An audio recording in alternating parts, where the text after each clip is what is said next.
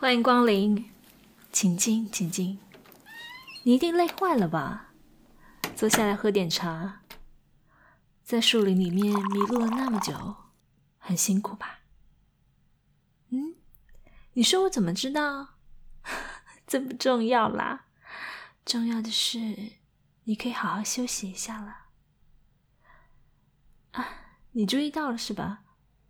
是的，我们这里是书店。店名是不眠书店。我们一周只开放一次，一次只接待一位幸运的客人。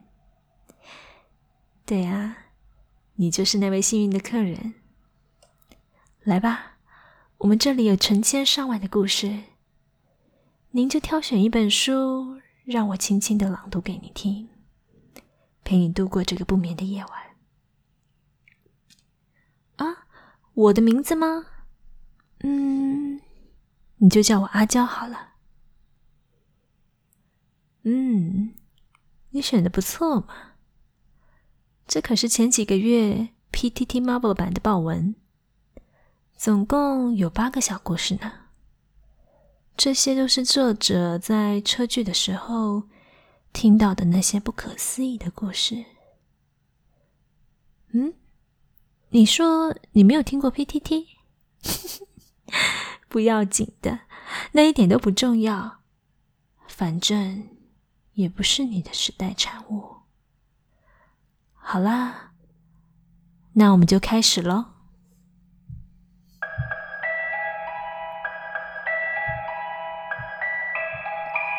二手的物品似乎常常留下前主人的意念。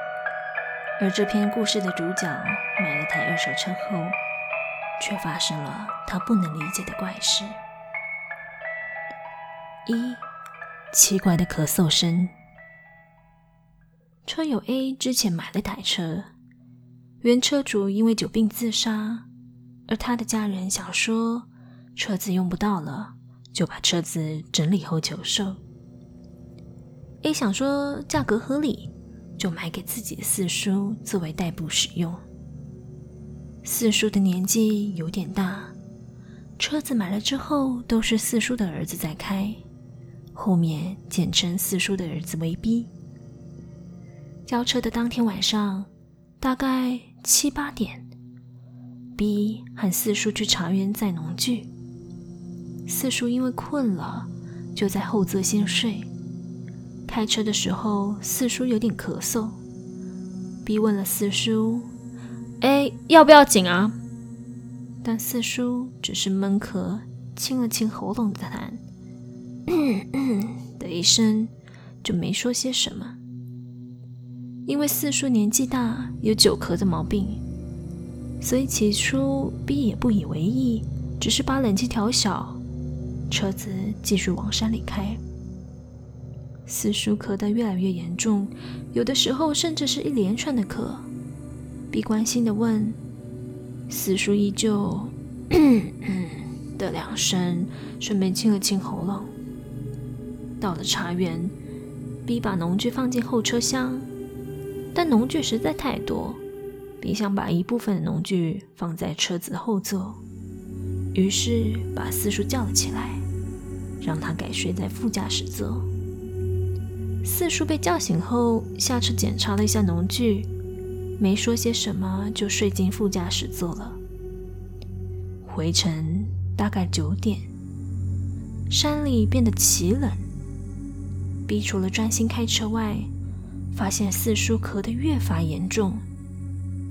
但奇怪的是，咳嗽声有时来自副驾驶座，有时却是来自后座，而且现在。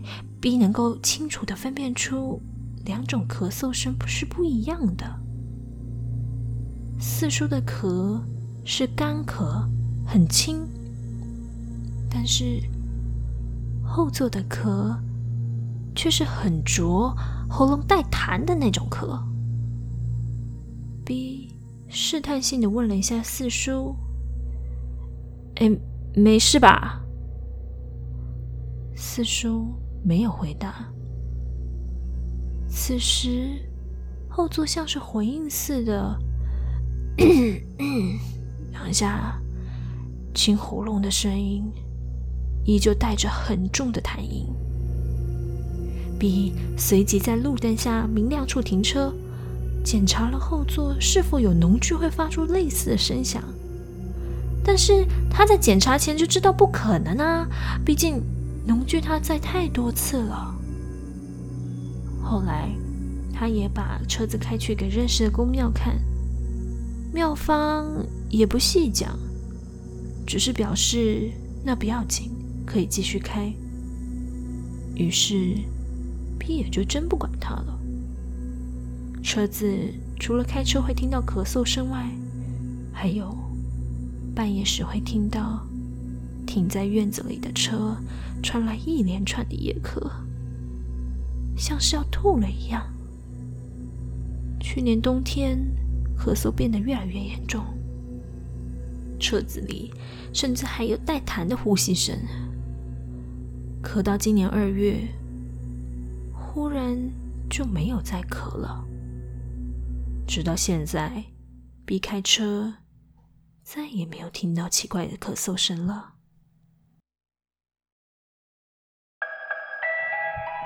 你有听过进旅馆房门前要敲门的习俗吗？对着明知道里头空无一人的房说一声打搅了，这是对可能还停留在房里的意念或是灵体表示尊敬。接下来的故事也是发生在旅馆里，只是这次的敲门声来自于饭店门外。二，鬼敲门。车友 A 有次带家人出去玩，在旅馆住宿的时候，房门位在于走道凹陷进去的地方，左右两边的九十度就是零号的房门。白天的时候，小孩在海边放电，晚上九点半后就都睡了。A 就想说去买点啤酒和盐酥鸡回来吃，但当 A 买回来的时候，却发现太太躲在棉被里，看起来有点惊恐。太太说，A 出去大概十分钟后，有人来敲门，叩叩两声。两声的间隔大概三秒钟，就像是原来只想敲一声，但觉得里面的人没听到，再补一声似的。太太知道 A 出去时有带房卡，不可能会敲门，所以从猫眼看出去确认，结果空无一人。正当转头回去时，又想着，嗯，不如再确认一下吧。于是脸再移到猫眼一看，哼，还是没人。但就在眼睛还看着猫眼时，却出现“叩”一声敲门声。太太当下心头一震，因为她就在门前，清楚的听到敲门声是来自于门的另外一边，而且自己为了方便看猫眼，手是放在门把上的。叩门声的同时，自己的手是感觉得到震动，感觉到门外是有人在敲的。但此时太太正从的猫眼看着外面呢，也就是说，在看不见人的情况下，门外却有敲门的动作。思绪还停留在脑里，眼睛盯着猫眼，在想着答案时，叩，门又敲了第二下，手感觉到。门另外一头的震动，太太此时眼睛仍然看着猫眼。是的，没有人。太太吓得躲回床上。大概五分钟后，A 就买着盐酥鸡和啤酒回来了。A 本来就是个铁齿人，自然不相信这种事情。但是老婆若能在猫眼看不到人的前提下，手还感觉到有人在敲。嗯，在实证大于科学、大于鬼神的逻辑下，他还是相信老婆的。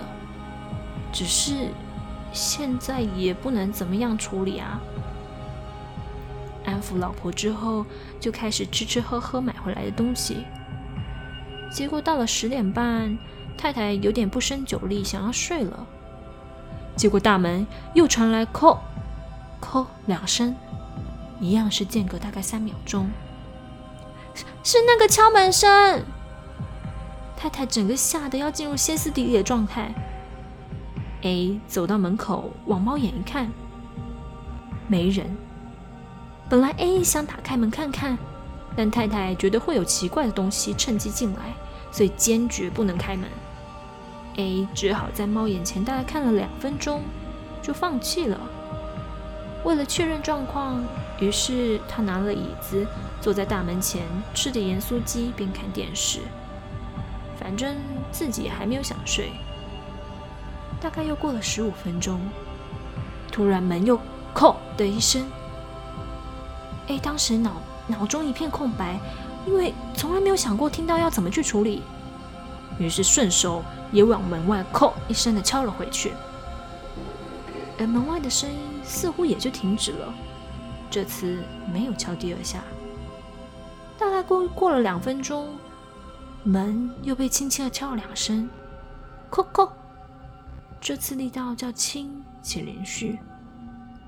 A 站起来看猫眼。确定没人后，也向门外敲了两声。门外此时又快速的回敲了两声，A 又回敲了两声。之后，门外的敲门声开始连续敲，像是有点生气似的。A 想说：“哼，反正只是敲门而已，我可是不会输的。”然后就毛起来乱敲。大概敲了一分多钟吧，门外突然很大声的敲了一声。有点像是两只手掌同时在门上敲了一下，然后门外就没有敲门声了。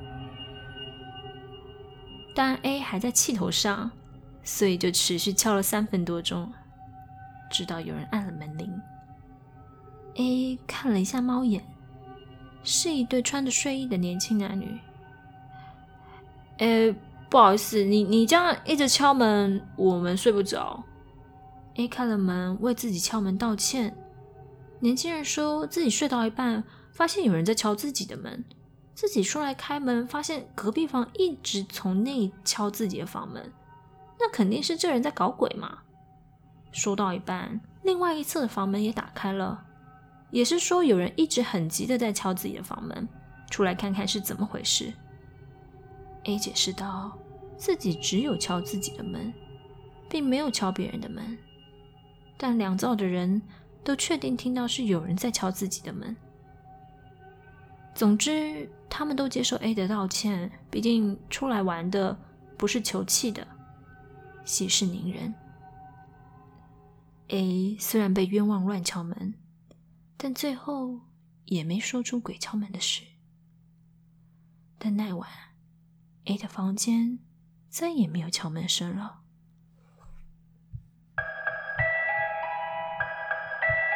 你小时候也有过曾经要好，但后来渐行渐远的朋友吗？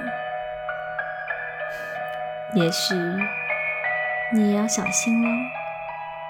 三，树洞里的鸡蛋。车友小弟小时候学校种了很多大王椰子，那个时候学校啊、别墅啊都很爱种这种树。大王椰子看起来美观，但有一个很麻烦的地方，就是会掉超大型的叶子。小弟还没进小学前，因为校园里有学生被落叶打到受伤，所以校方干脆都用花台围起来。后来因为校区扩建，大王椰子树变成校园里最边缘的地方，同学想要找地方玩，这里反而会变成一种秘密基地。小弟进小学的某一天，就发现了这个地方。于是他跟女同学 J 炫耀发现秘密基地。之后，小弟和小 J 每到下课就会来秘密基地玩。有一天，小弟发现某棵大王椰子树有个积水的树洞，越发现树洞里有青蛙，小迪拿着树枝想把青蛙从树洞里赶出来。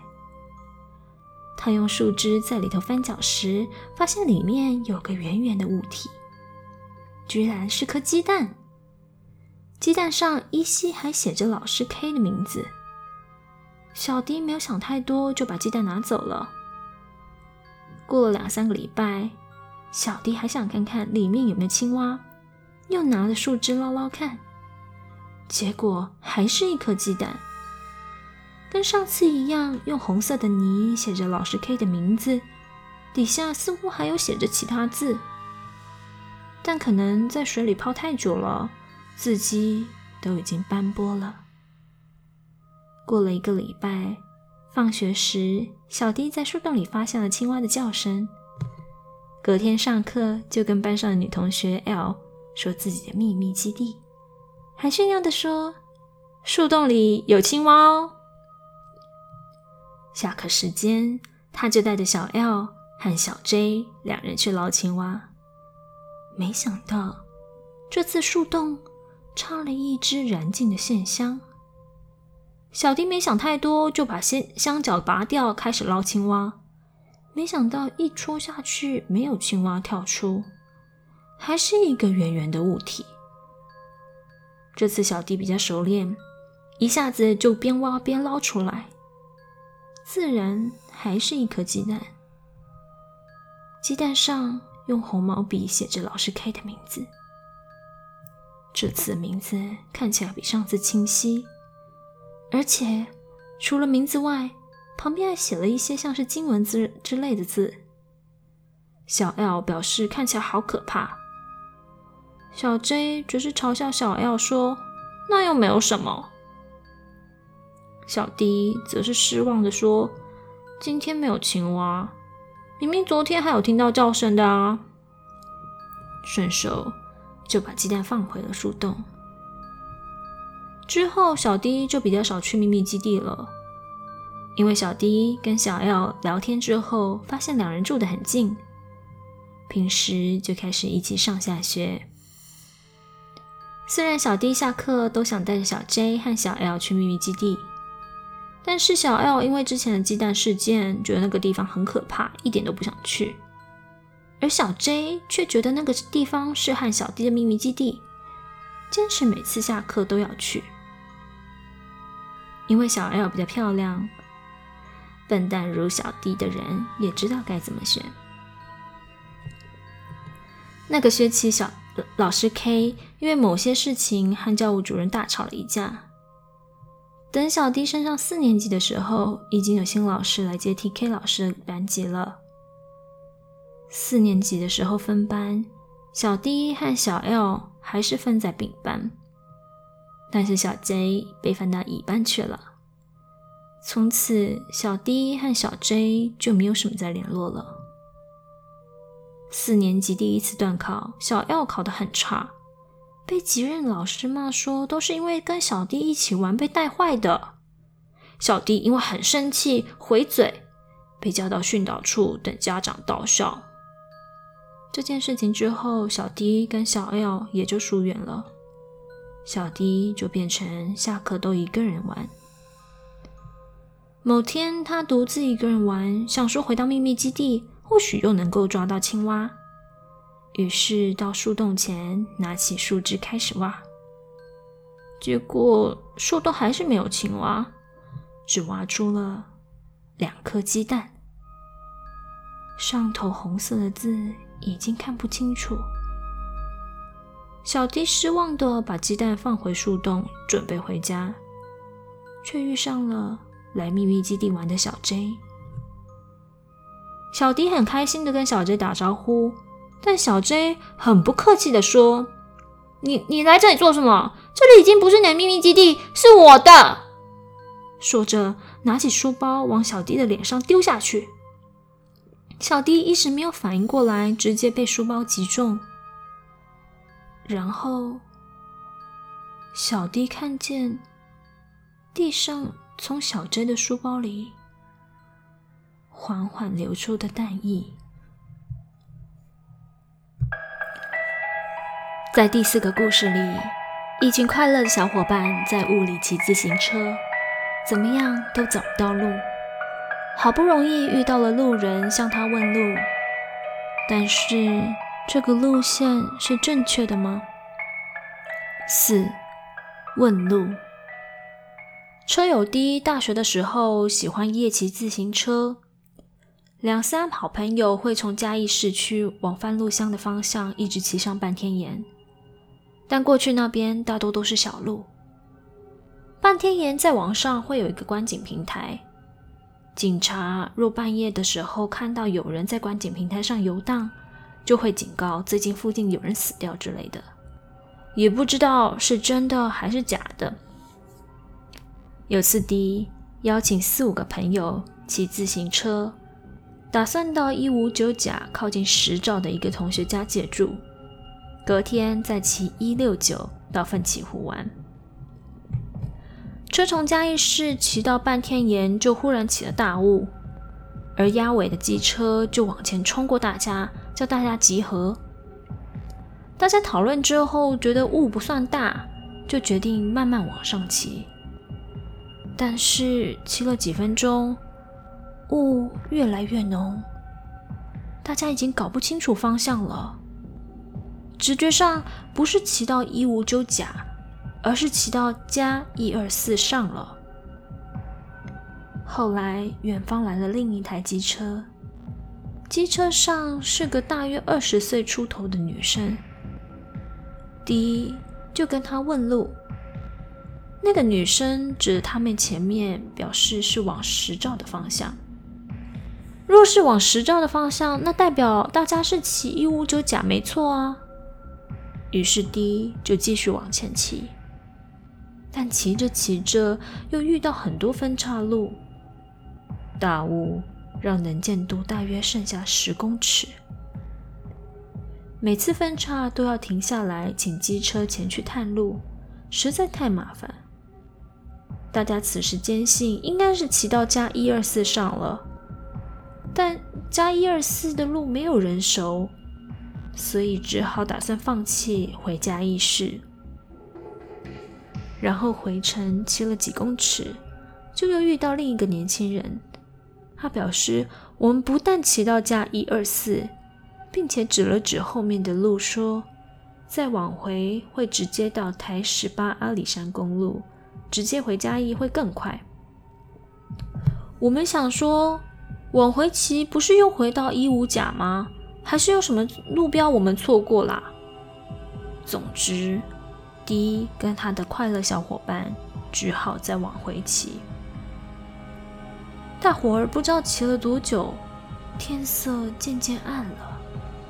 骑在最前面的 D 看到一些住宅，想说去问路。此时，某住户二楼有一个女生站在阳台，看起来应该是大学生。D 就问他嘉义市的方向，女生手举起来指向前方，表示。前面不是嘉义市，而是石兆。说若要回嘉义市，要往回骑。D 忽然觉得这个女生说石兆的这个口音，好像在哪里听过。再看一下她的脸，有点面熟。然后忽然大声说：“操！你就刚刚那那女的啊！”那女生忽然被骂，眼神眼睛睁大，说不出话来。然后整个人都渐渐没有了颜色，最后就透明到看不见了。女生就在大家眼前这样消失，大家连同 D 都吓得要死，第一次在山里面遇到鬼，只好拼了命的往前骑，看到什么时候可以回到嘉义。机车也不敢远远压后，大家都骑在一起。啊，这时候啊，只要一台小货卡过来，大家就只能当保龄球瓶了吧？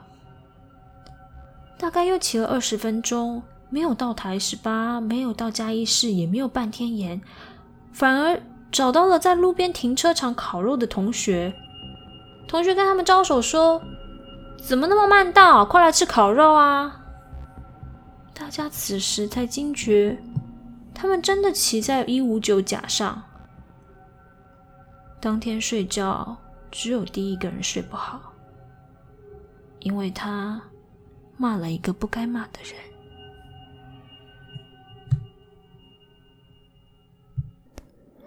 时间也差不多了，我想你差不多也该回家了。下周同一时间，我们再继续把剩下的四个故事讲完吧。嗯，你怕找不到来这里的路？不用担心，当你想着我的时候，命运自然会引导你到不眠书店的。晚安。